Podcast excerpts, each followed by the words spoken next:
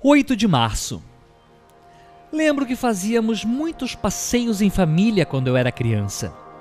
Às vezes saíamos de manhã empolgados e no carro íamos cantando, e eu gostava muito de ser um elo daquela família alegre, mas isso sempre só durava até perto do almoço, quando os adultos começavam a beber.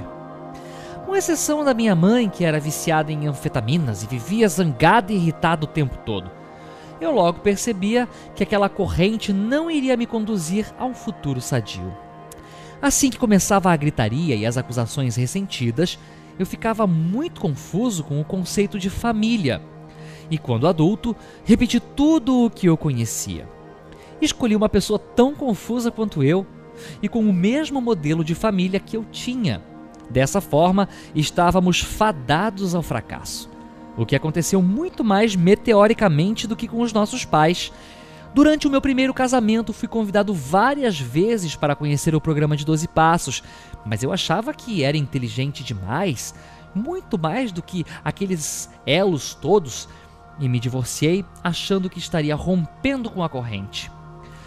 Mas ao me recusar modificar meu próprio elo, verifiquei que ele só servia em correntes problemáticas, e assim a minha vida ia se repetindo até que eu me desse conta que tinha que me modificar se eu quisesse pertencer a uma corrente do bem.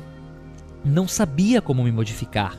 Então, fiz muitas preces sinceras a Deus para que eu conseguisse entregar a minha vida e a minha vontade. E lentamente fui me desligando com amor de tudo o que me fazia mal. E fui construindo posturas assertivas e comportamentos que me conduziam a uma vida sadia e equilibrada e serena que eu almejava. E um dia aconteceu. Percebi que havia rompido com o passado doloroso e estava livre para ser o que eu queria ser, fazer o que eu queria fazer. Meditação para o dia. Fica mais fácil romper com o passado quando me concentro em viver o hoje, praticando o passo 3.